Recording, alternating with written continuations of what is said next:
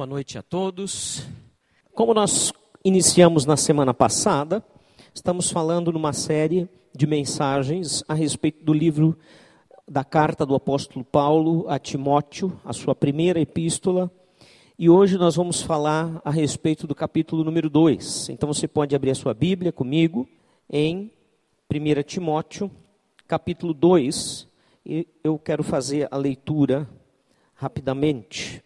Antes de tudo, recomendo que se façam súplicas, orações, intercessões e ações de graças por todos os homens, pelos reis e por todos os que exercem autoridade, para que tenhamos uma vida tranquila e pacífica, com toda piedade e dignidade.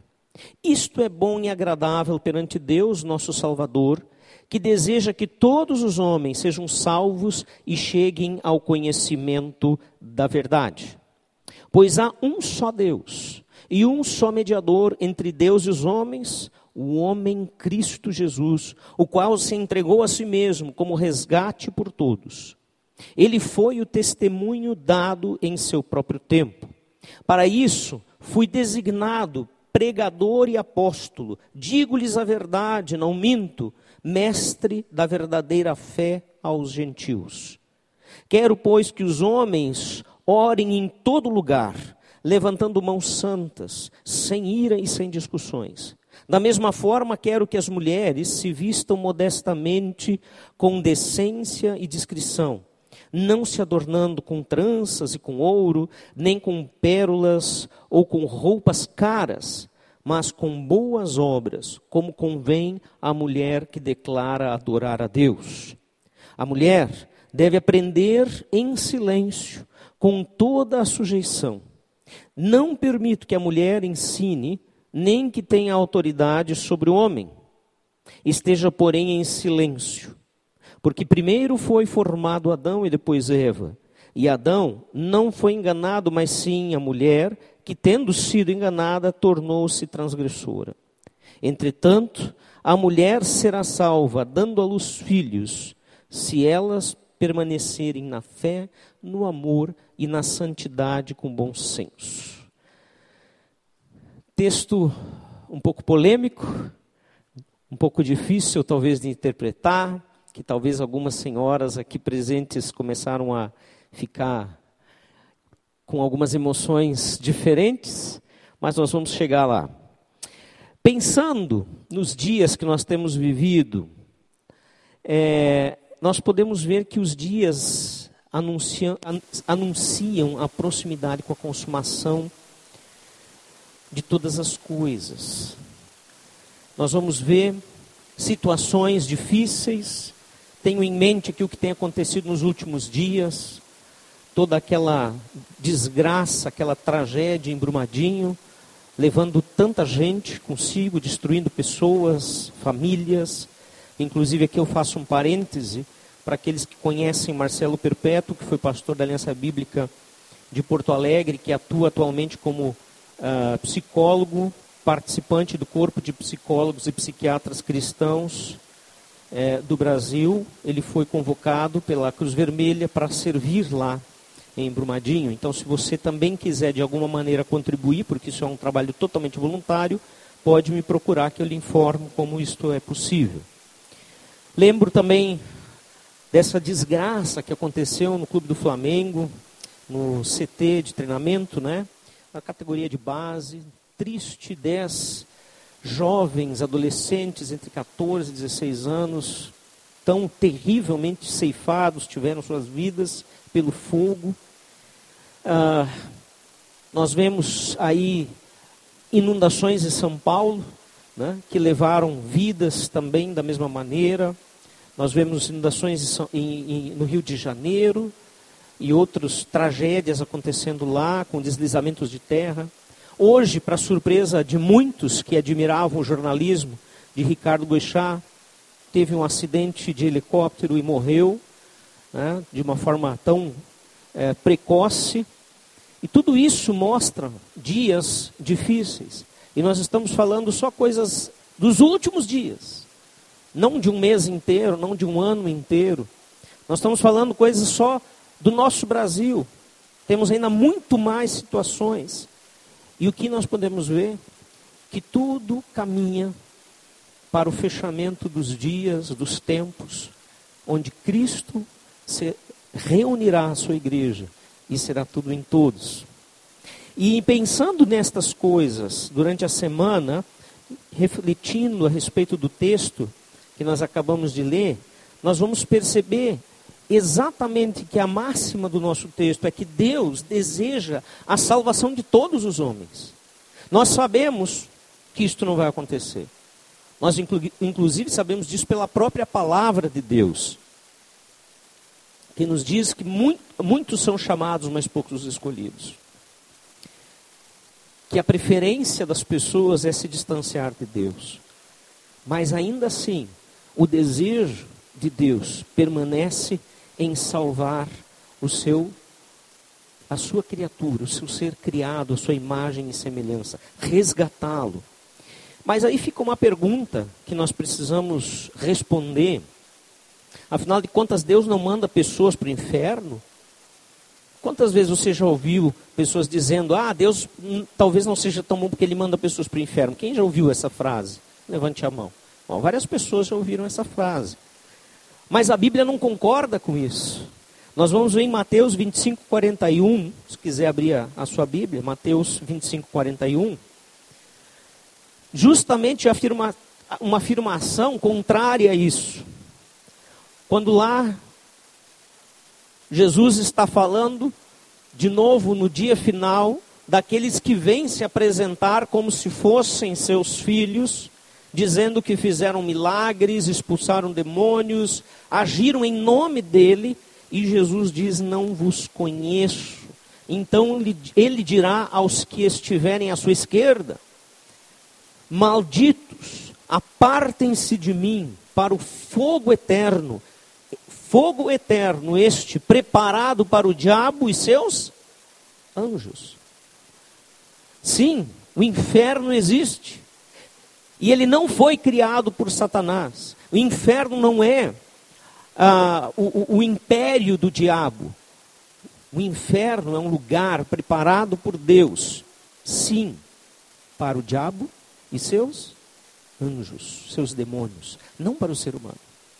O plano de Deus para o ser humano sempre foi um plano de vida, sempre foi um plano de um relacionamento íntimo, próximo, verdadeiro. E nós vamos ver nessa carta, no segundo capítulo, que Paulo pede para que Timóteo se preocupe com isso e ensine a igreja de Éfeso a se preocupar com o grande amor de Deus pelos perdidos, pelas pessoas que ele ama. E duas verdades sobressaem a respeito da oração em favor de todos, em favor da universalidade da salvação. E a primeira grande verdade é que a oração pela salvação de todos agrada ao coração de Deus. Isso fica muito claro. Acompanhem comigo o primeiro versículo.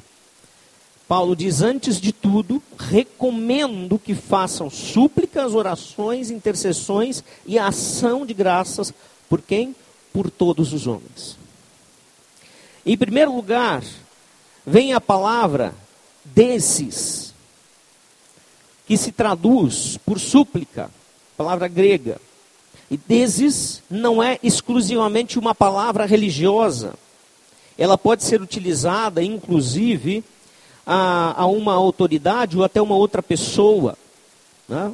Uma, um, um, um súdito poderia suplicar diante do rei. Súplicas ainda são feitas nas cortes de todos os países, por meio de uh, advogados de condenados e assim por diante. Mas a ideia fundamental de Deses é o sentimento de necessidade. Ou seja, ninguém suplica sem que haja de fato uma verdadeira necessidade de suplicar.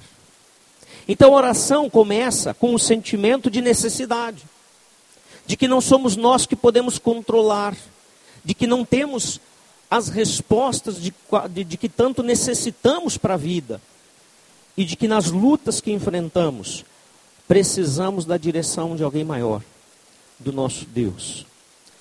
Começa a oração com o sentimento uh, de nossa própria insuficiência, da nossa fraqueza humana diante de Deus. Isso é bom e agradável a Deus. Quando nós nos reconhecemos a nossa posição. Quando nós entendemos o nosso, onde nós estamos e quem Deus é e onde Ele está. A segunda palavra, proseute, proseute, que é traduzido por oração. A diferença básica entre a primeira, deises e proseute, é que a primeira pode estar dirigida tanto para homens quanto para divindades, quanto para Deus. Mas a oração não. A oração tem um endereço único, definitivo, que é nosso Deus. Enquanto que nós podemos suplicar diante de pessoas, né, a oração ela é dirigida única e exclusivamente né, para nenhuma outra pessoa senão para uma aproximação a Deus, onde nós podemos conversar e nos achegar a Ele. Há certas necessidades que só Deus pode satisfazer. Eu, eu costumo dizer isso, inclusive, nos aconselhamentos de casais. Você sabe para que um casal vai procurar aconselhamento? Ele vai para resolver os problemas. Sabe quando isso acontece? Quase nunca.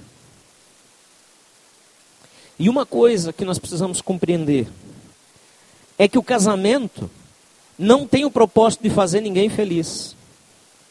E o casamento tem um propósito de mostrar ao mundo o amor sacrificial de Deus, que é manifesto numa relação de intimidade sacrificial de um para com o outro.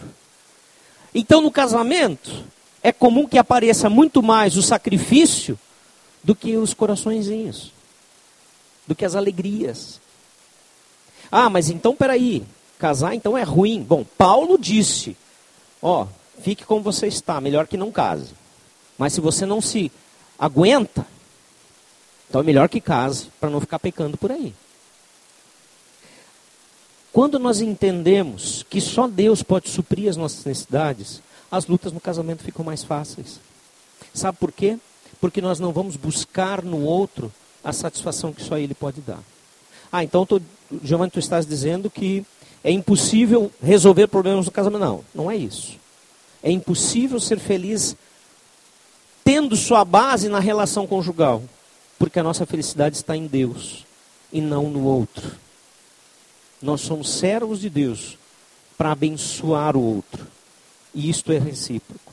A terceira palavra é inteuxios, que se traduz por petição ou intercessão. É um substantivo né, do verbo entutmen. Originalmente, essa, esse verbo, é interessante saber disso aqui, pelo seguinte. Porque originalmente esse verbo ele significa simplesmente encontrar-se ou estar de acordo com uma pessoa, concordar em algo. Uh, mais tarde, ele acaba adquirindo um significado especial e mais técnico, que foi o que? Entrar na presença de um rei e lhe apresentar uma petição. Não uma súplica necessariamente, mas uma, qualquer pedido. Né? E isso diz muito a respeito da oração. Isso vai nos assinalar que o caminho a Deus está aberto para nós. Que nós podemos chegar diante de Deus e simplesmente colocar diante dele as nossas petições. Simplesmente colocar diante dele a nossa intercessão, que não deixa de ser uma petição em favor do outro. Então, o seu significado é uma parte integral da oração, sim, né? porque ele vai mostrar que o caminho que nós temos a Deus está aberto. Por meio de quem? Por meio do sacrifício de Jesus Cristo, nosso Senhor.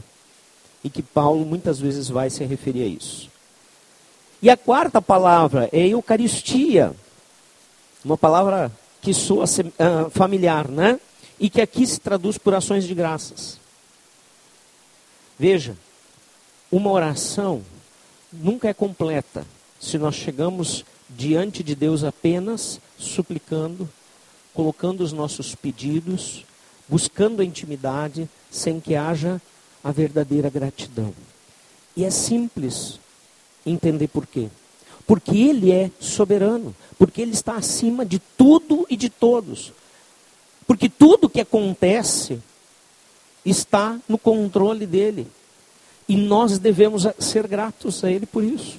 Porque Ele nos conduziu até aqui hoje, porque Ele nos protegeu do temporal, porque Ele nos sustenta nos dias difíceis, na dor e na aflição, por todas as coisas. Ações de graças precisam estar sempre presentes. Então, orar não significa só pedir coisas, né? mas também significa agradecer por tudo. Então, nós temos sim o direito de trazer as nossas necessidades, os nossos desejos, os nossos pedidos perante Deus, mas nós também temos o dever de reconhecer quem Ele é, agradecer que Ele né, nos dá tudo que nós necessitamos. Não se preocupe, nós vamos gastar um, um tempinho um pouquinho maior no versículo 1 e no versículo 2. Isso não vai acontecer com todos os outros, porque senão a gente vai sair aqui amanhã de manhã, tá? Então, se você está acompanhando aí, pô, estamos só no 2. Sim. Mais adiante, a coisa acelera. Leia comigo. Versículo 2. Continuando a ideia da oração, da intercessão, das súplicas por todos os homens e pelos reis e por todos os que exercem autoridade para que tenhamos uma vida tranquila e pacífica, com toda piedade e dignidade. Nesse versículo, nós temos uma ordenança muito clara a respeito da oração. Oração pelos reis, pelos imperadores e todos aqueles que estão, que estão investidos de autoridade. Né? Aplicável a todas as autoridades hoje em dia também. Sejam elas do teu agrado ou não.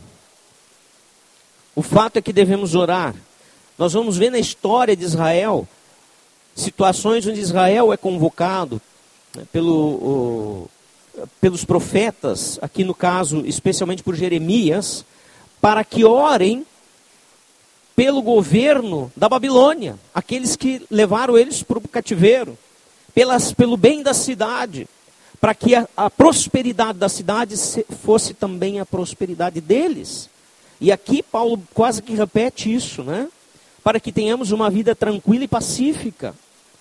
Vamos orar por isso, sim, é correto, precisamos fazer isso. Então, este era um princípio básico na oração da comunidade cristã do, dos primeiros séculos, não só do século I. Os imperadores podiam ser perseguidores, mas nunca os cristãos até nas épocas de perseguição mais cruéis, deixaram de orar por eles. E nós temos escritos que confirmam isso, além dos versículos bíblicos, escritos dos pais da igreja, né, dos primeiros uh, uh, uh, pais da igreja. então é extraordinário mesmo perceber, gente, que até naqueles dias de que a perseguição terrível acontecer sobre a igreja, ela ainda assim considerava como um dever absoluto orar pelo imperador e seus reis, governantes e subordinados.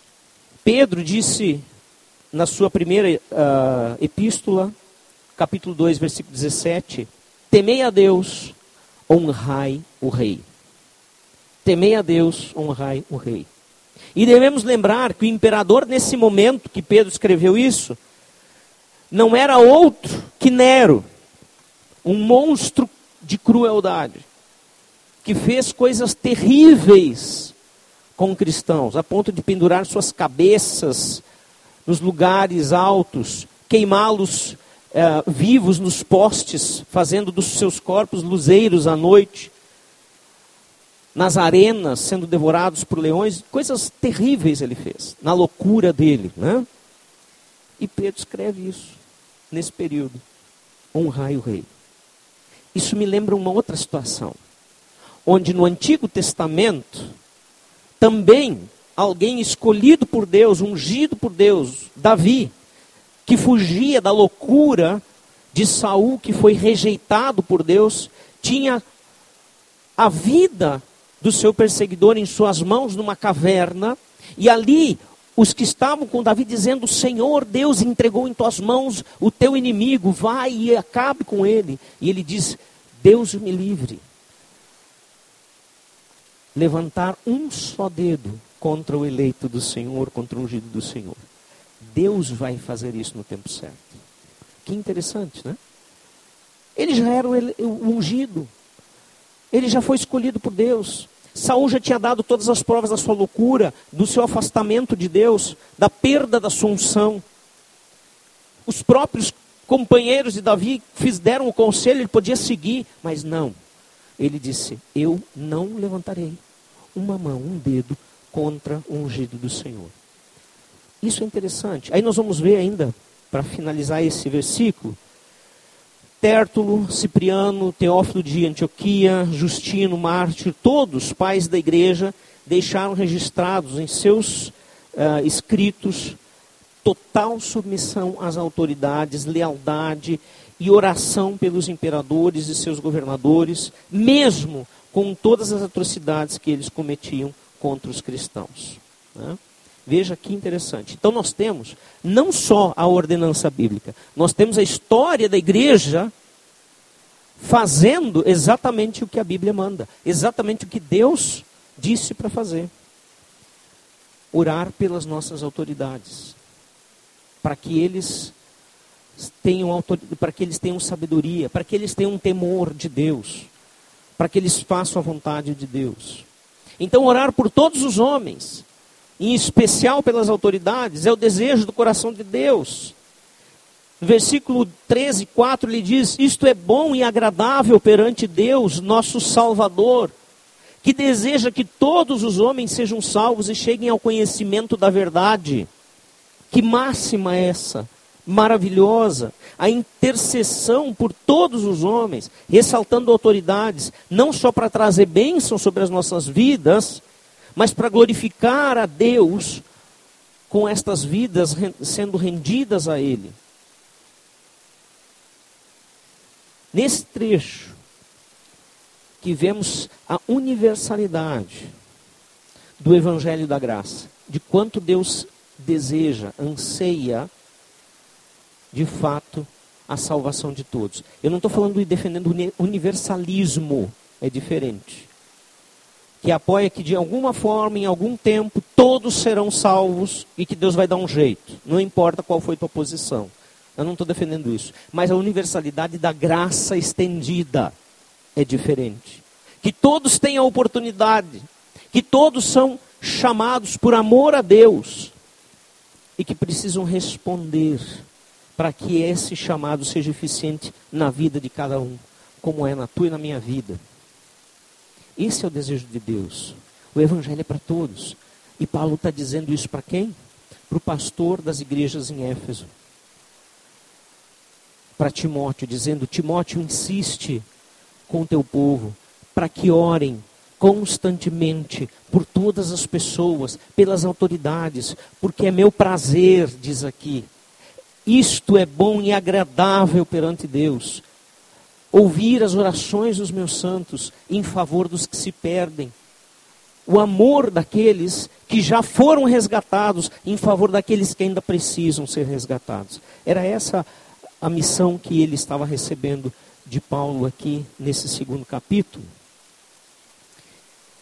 Versículos 5 e 6, ele fala nosso único mediador, que é Cristo Jesus, nosso Senhor Cristo, o homem Cristo, né, que veio esse mundo e agora há pouco o Guto colocou muito de uma forma muito própria, né, aquele que veio se fez criatura, primeiro criou a, a criatura, nos criou.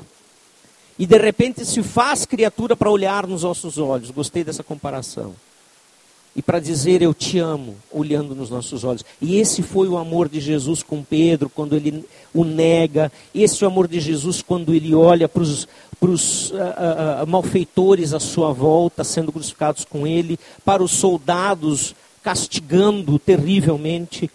Eu estou aqui por amor a ti. Ele se entregou, o qual se entregou a si mesmo como resgate por todos. Esse foi o testemunho dado no seu próprio tempo, na sua vinda, quando ele esteve aqui.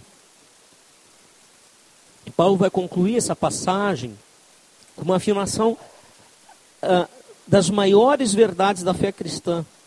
Há um só Deus.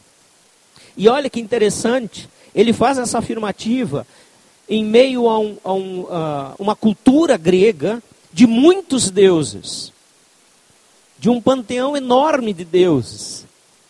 E aí ele vai fazer o quê? Ele vai colocar que existe um só Deus e que esse Deus é um Deus que ama, é um Deus que é chamado de Pai. Essa é a mensagem da salvação.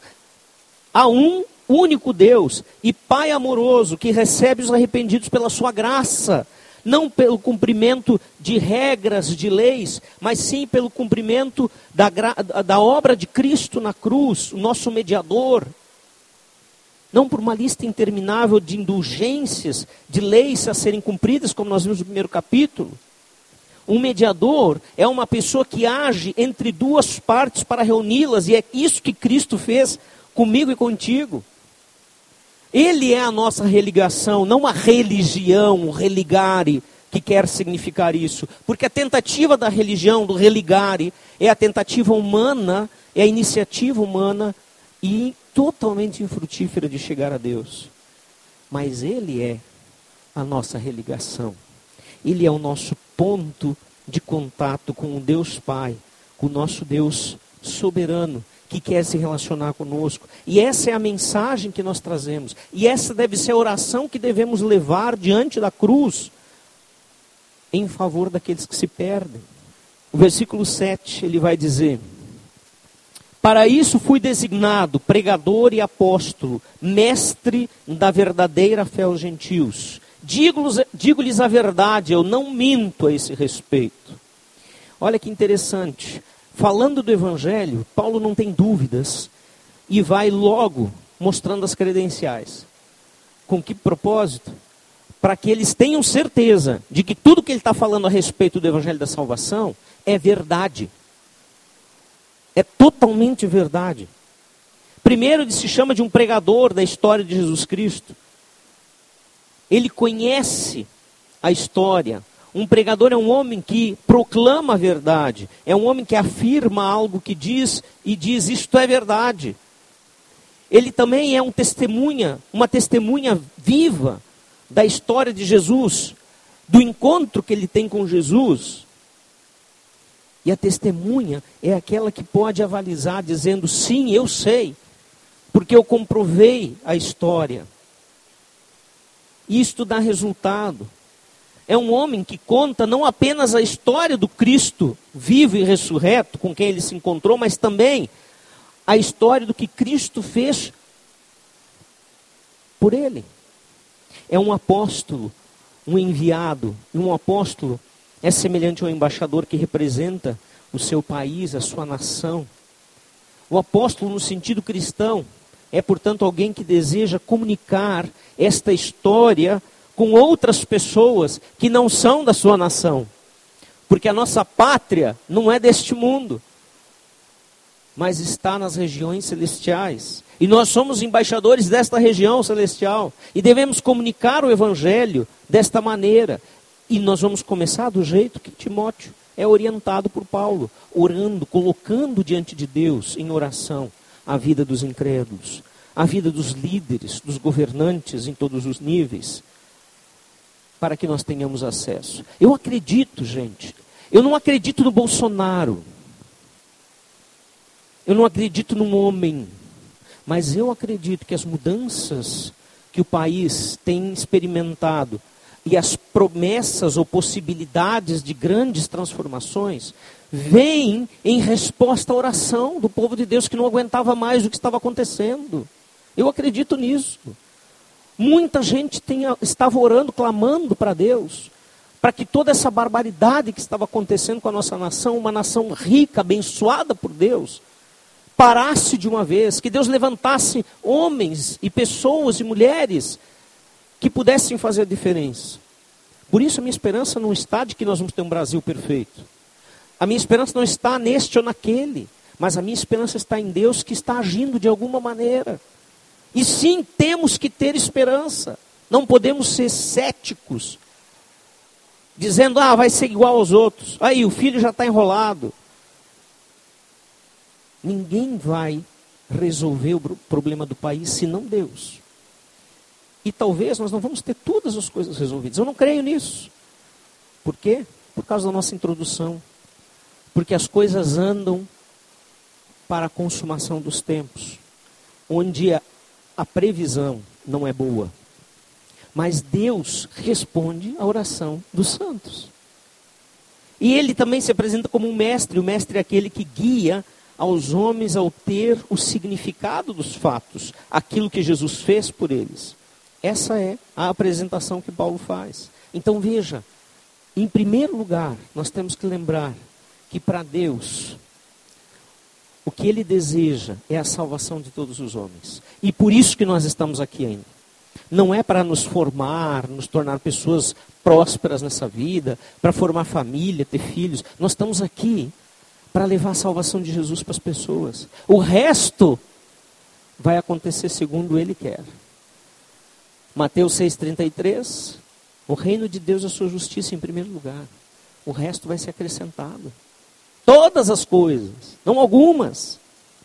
Então, em primeiro lugar, a primeira verdade a respeito desse desejo de Deus é que a oração, ela é um meio de salvação. Ela pode ser um meio de tocar vidas. E isto agrada a Deus. E segundo aspecto, nós vamos ver, uma segunda verdade, é que existem barreiras, sim. Barreiras que nos impedem de ter uma oração eficaz muitas vezes. E o texto deixa isso muito claro. Quero, pois, versículo 8: Quero, pois, que os homens orem em todo lugar, levantando mãos santas, sem ira e sem discussões. A partir deste versículo, nós já temos que começar a entrar no contexto. Aqui, homens não significa humanidade significa o homem masculino, o ser masculino.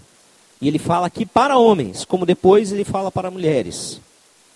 Cada um tendo uma função de santidade e de busca por Deus para que a oração seja eficaz. A igreja primitiva, e aliás, algumas igrejas atuais também, mas a igreja primitiva, ela adotou a atitude judaica de orar. Né? que era de pé, erguendo mãos com palmas para cima. Né? Nós vamos ver vários registros disso nos historiadores né, da, da igreja primitiva, nos pais da igreja, nós vamos perceber isso. Mais tarde, nós vamos ver Tertuliano, que disse que essa atitude era uma atitude representativa da obra de Cristo na cruz. E então era uma forma né? não era uh, o conteúdo, não era a essência, mas era uma forma de orar e de simbolizar. Como a ceia para nós, claro, esta instituída por Cristo, é uma forma. Como nós temos outras maneiras de agir que são formas que nos fazem pensar em alguma coisa a respeito de Deus. E assim a história mostra que era o costume da igreja. E Paulo escreve para quem? Para a igreja primitiva que se reunia abaixo da liderança de Timóteo. Então, os judeus tinham conhecido muito bem as barreiras que impediam que as orações dos homens chegassem a Deus. Isaías deixa isso claro, vários textos do Antigo Testamento falam disso, mas eu vou pegar um exemplo de Isaías, capítulo 1, versículo 15, que diz assim: Quando estendeis as mãos, escondo de vós os olhos, sim, quando multiplicais as vossas orações, não as ouço, porque as vossas mãos estão cheias de sangue. E aí nós vamos ver que o contexto está em toda a depravação de Israel, toda a idolatria, a injustiça social, os assassinatos. Quer dizer, Israel tinha se desviado já com o reino dividido, norte e sul, né? Israel e Judá, uma bagunça total. E diante disso, dessa bagunça social, espiritual, o tempo funcionava. A adoração a Deus continuava. As orações eram levantadas. Só que não havia vida. Era tudo religião. Era tudo um faz de conta. Só que aqui, no nosso texto no Testamento, nós vamos ver também que existem coisas que são exigidas para levantarmos as mãos, para orarmos e Deus nos atender. Que não seja uma simples oração de qualquer jeito. Aquele que ora deve levantar e estender mãos limpas. Isso não significa que um pecador não pode orar. Isso simplesmente quer dizer, isso se refere a homens que erram, que pecam, mas que reconhecem os seus erros, que se arrependem, que têm consciência ativa e não cauterizada, que percebem ou são tocados pelo Espírito e pedem perdão. Estes são aqueles que têm mãos limpas, não aqueles que não pecam. Por quê? Porque não existem aqueles que não pecam. Então refere-se a homens cujas orações não são um mero formalismo, mas sim um chegar-se a Deus reconhecendo a sua própria necessidade. Aquele que ora não deve ter ira em seu coração. Ira sem que reconheça que está errado e que precisa acertar. No, no, no segundo semestre do ano passado, várias mensagens foram uh, feitas sobre ira, sem mesmo que a gente combinasse chegou a ter mensagem séria e a gente não tinha combinado. Os pregadores, né? Nem eu, nem o, o, o Wilson pregou uma sobre isso, o, o Nogueira também pregou. Foram quase que seguidas. Bom, o Espírito Santo tinha alguma coisa para dizer, porque nós não tínhamos combinado isso. Então, lá nós vimos que a ira, ela não é evitável simplesmente. Ah, hoje eu não vou ficar irado por situação nenhuma. Não mas que quando nós ficamos irados, nós não devemos pecar. Agir da forma correta. E aí vem a palavra de Jesus lá na oração do Pai Nosso que diz: Se porém não perdoares aos homens as suas ofensas, tampouco o vosso Pai vos perdoará as vossas ofensas. Poxa, é Jesus dizendo. Ah, mas não existe condição para perdão, Giovanni. Bom, Jesus disse isso. Me ajude a interpretar de outra forma.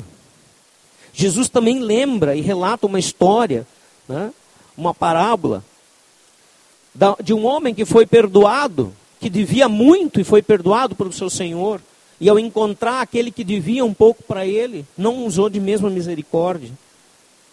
E olha o que acontece com ele.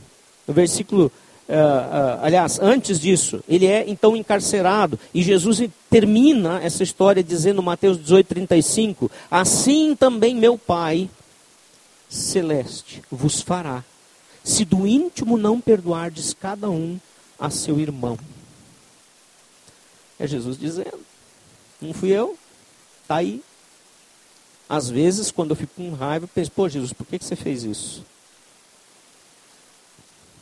para sermos perdoados, devemos perdoar. É isso que está ensinando.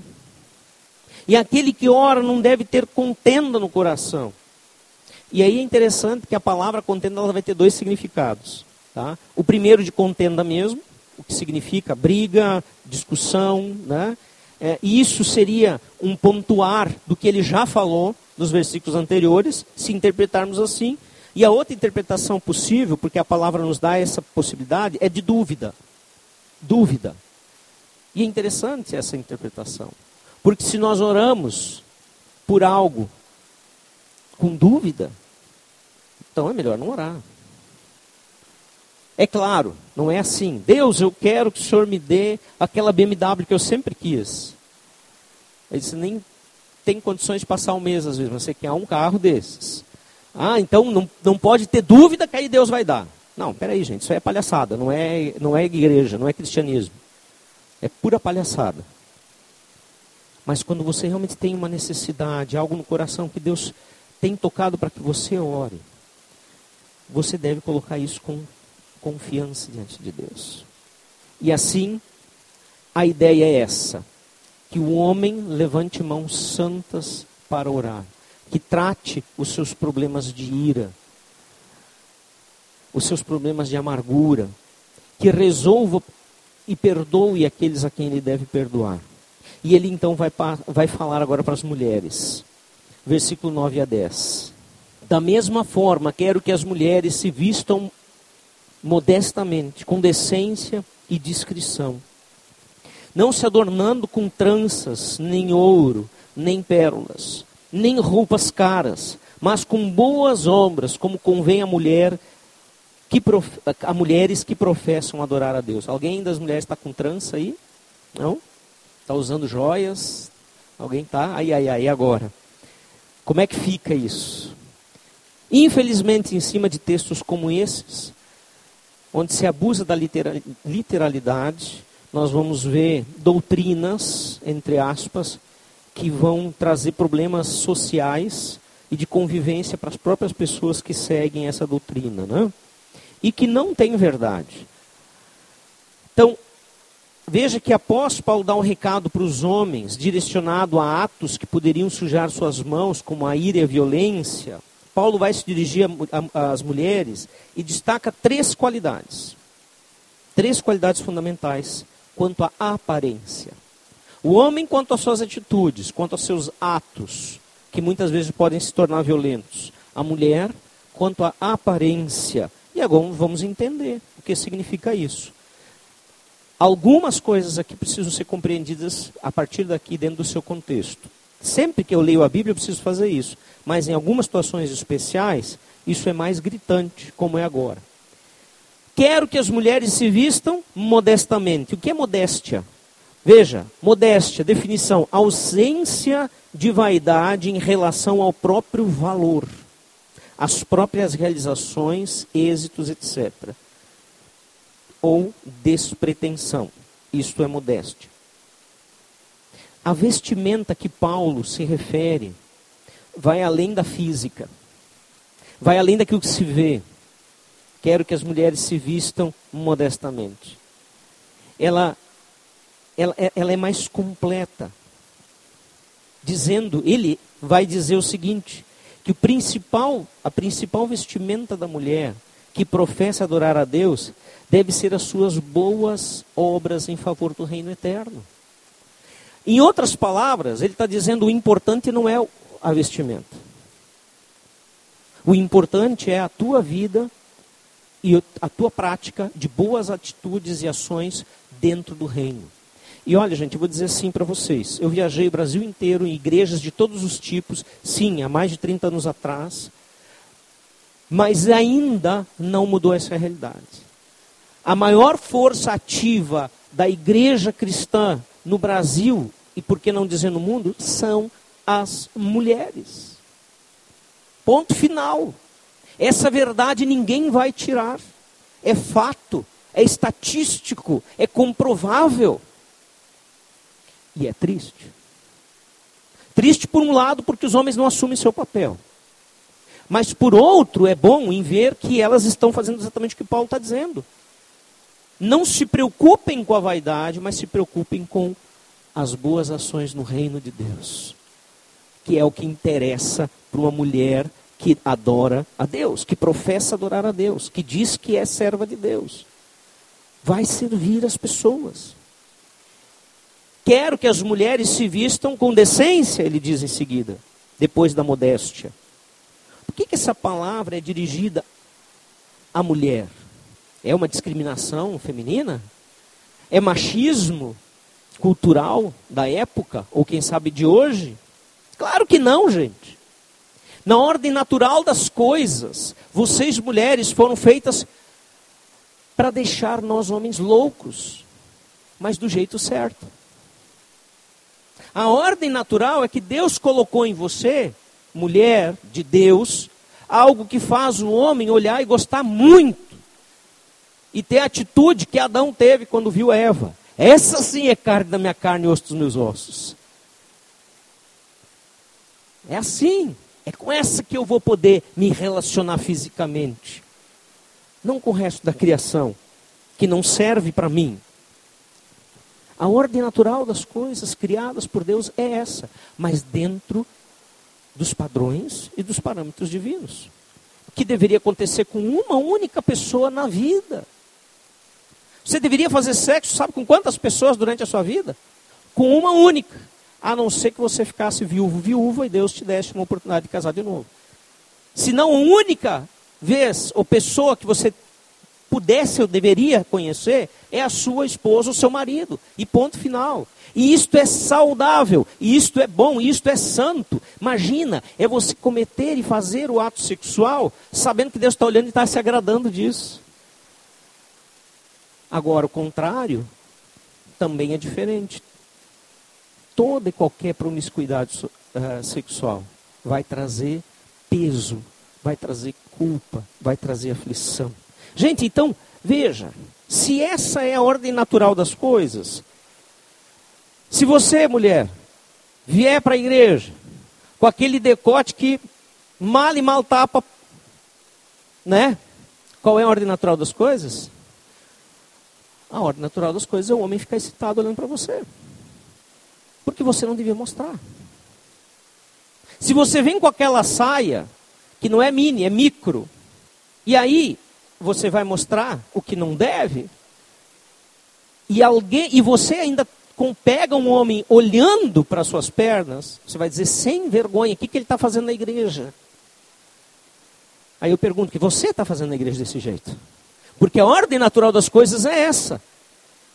Infelizmente, às vezes, nós temos que cumprimentar pessoas assim: Oi, como vai, irmã? Tudo bem? Vou ali, já volto. E vai embora. Quando não é a esposa que chega e diz: Sai daqui, vai embora que não dá para ficar aqui. O ambiente está poluído. Agora, Paulo está dizendo isso, eu estou falando da igreja, tá? Paulo não está dizendo isso na igreja, ele está falando geral. Ele está falando geral. Quero que as mulheres se vistam com modéstia. Não toda. Não, não é errado usar joia. Pode usar joia. Não é errado fazer trança. Pode usar trança. Mas isso não tem que ser o teu maior valor. Quero que elas se vestam decentemente, com decência, não provocando sentimentos naturais no homem. Claro que o homem precisa se controlar. Ah, não, Jovem, então tu está dizendo que. Não, precisa. Ele precisa das costas, ele precisa sair, ele precisa eh, ir embora do culto se, se o negócio está desse jeito. E ele vai fazer uma grande coisa. Ele precisa fazer isso no ambiente da célula. Gente, não poucas vezes eu ouvi relatos, e meu mesmo presenciei situações onde a gente tinha que literalmente dar as costas. E Paulo está dizendo: vistam-se com decência. Por quê? Porque o homem, se o homem se vestir assim, vai ser só escândalo. Nenhuma mulher vai ficar excitada por ver o cara, vai ficar horrorizada. Né? Que visão do inferno. Porque é a ordem natural das coisas. Só por isso. Então nós temos que dar valor a isso de forma verdadeira. E, gente, isso deve ser na igreja. Isso deve ser na, em casa. Isso deve ser nos estudos. Isso deve ser é, no trabalho. Isso deve ser na praia. Ah, Giovanni, agora pelou, né? Vou na praia como? É um problema isso aí, né, gente? Eu já falei isso outra vez. Ah, tu entrar de biquíni aqui em Sapiranga, no Rio Sul, meu Deus, isso é impossível. Mas na praia dá. O que eu vejo aqui na praia, eu vejo diferente. É outra coisa. É um grande problema. Como vocês, mulheres, vão resolver isso, é um problema de vocês. Não é meu. O meu problema é andar em santidade, guiar meus olhos naquilo que Deus quer que eu guie. Mas Paulo está dizendo: vistam-se modestamente, vistam-se com decência. E depois ele vai dizer: vistam-se com discrição. Você já deve ter ouvido falar de que as mulheres se arrumam para outras mulheres, certo? E não para o marido. O marido diz: Não, mas não bota isso, isso aqui não está legal. Não, fica quieto, não te mete. Aí não corta o cabelo, adora. Não, não te mete. Né? Aí ela vai perguntar para outra mulher, como é que eu estou? Estou bem assim, não sei o quê. Né? Para o homem não. Não agrada. Faz sentido. E o que, que Paulo está querendo dizer com isso aqui? Eu fiquei pensando nessa questão.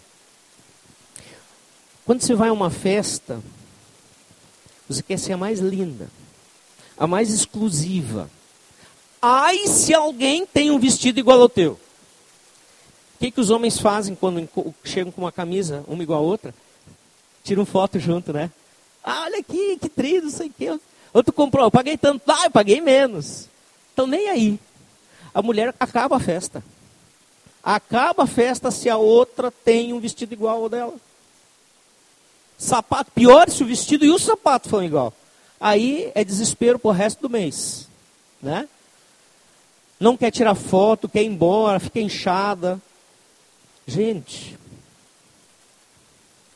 pois bem, Paulo, ele está afirmando que quando a mulher reconhece o seu próprio valor pessoal como filha redimida de Deus em Cristo, nem trança, nem ouro, nem pérolas, nem roupas caras ou qualquer outro adorno tornam-se necessários para que ela sinta importante e valorizada. Porque ela é filha redimida. Porque o valor dela está em quem ela é. Ah, pode ser chato essa situação que eu falei e nós homens talvez nunca vamos entender. Tá, é verdade. Mas isso não pode ser terror na tua vida. A descrição, ela vai muito além uh, da aparência visual. As orações, elas vão ser interrompidas sempre. Ou quando há pecados ou atitudes pecaminosas, não importa se é do homem ou da mulher. E aí nós vamos estar indo para Deus com as mãos sujas. A última parte, que fala, eu não vou ler todo o versículo, mas que fala que a mulher deve estar em silêncio, não ensinar, não estar sobre os homens, né? Ah, falando de que Adão foi feito primeiro, depois a Eva, e assim por diante. É, não até o 14, né, falando dessa questão, de que foi a Eva que errou e não Adão. Bom, essa passagem especial ela não pode uh, ser lida fora do seu contexto histórico, em hipótese alguma, porque aí vai ter muita confusão. Qual é o contexto histórico? Nós temos dois panos de fundo nesse, nesse contexto aqui, não um só. O primeiro dele é o pano de fundo dos judeus. Aos olhos dos judeus, a mulher não era contada. Uh, ela não tinha valor, ela tinha pouquíssimo valor. É bem verdade que diante de todas as nações, dentro da casa, o judeu ainda era o povo que mais valorizava a mulher. Mas só até aí, dentro de casa. A oração matinal do judeu, isso está escrito, era a gratidão dele, né? Por ele não ter nascido um gentil, nem um escravo, gentil seja um não judeu, nem escravo e nem uma mulher. Essa era a oração dele. Nas sinagogas era extremamente proibido as mulheres se manifestar. Muito menos ensinar. Isso era cultural.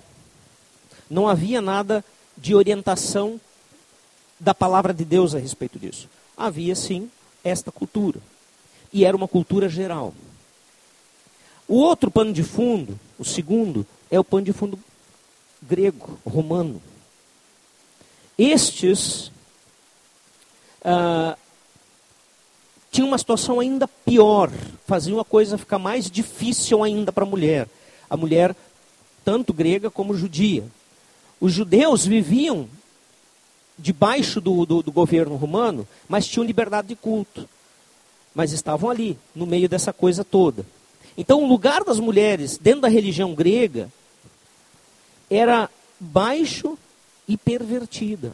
Veja só, o templo de Afrodite em Corinto tinha mil sacerdotisas que eram nada mais nada menos que prostitutas sagradas e que todas as noites ofereciam seus corpos nas nas ruas, em volta do templo.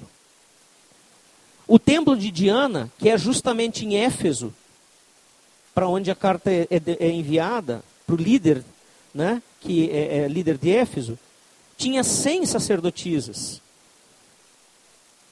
que eram chamadas de Melissai, que significa as abelhas, e cuja função era a mesma: serem prostitutas cultuais. O fato, queridos, é que se numa cidade grega as mulheres cristãs tivessem tomado parte ativa, falando e ensinando na tarefa da igreja cristã, inevitavelmente elas seriam mal vistas e seriam ligadas a isso prostitutas cultuais. Essa nova religião, entre aspas, o cristianismo, não era tão conhecido. E era comum que os pagãos tivessem estas práticas.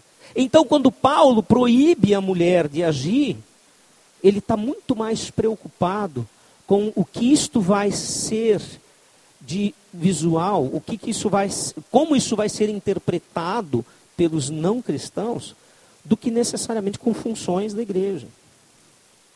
Então a igreja cristã ela não estabeleceu estas normas para que elas fossem permanentes, de forma alguma. Ou que elas, na verdade, elas eram regras circunstanciais, que eram necessárias para a situação que a igreja estava inserida. Então, todas as coisas das que se fala nesse capítulo são simples normas transitivas, estabelecidas para enfrentar a situação do momento. Por isso que hoje as mulheres ensinam na igreja. Por isso que hoje as mulheres podem falar na igreja. Por isso que hoje as mulheres têm parte importante na igreja. E a, a regra maior que vai orientar a atividade do corpo de Cristo entre homens e mulheres, Paulo explica aos Gálatas 3:28. Quando ele diz: "Não pode haver judeu nem grego". Olha a oração dos judeus, né?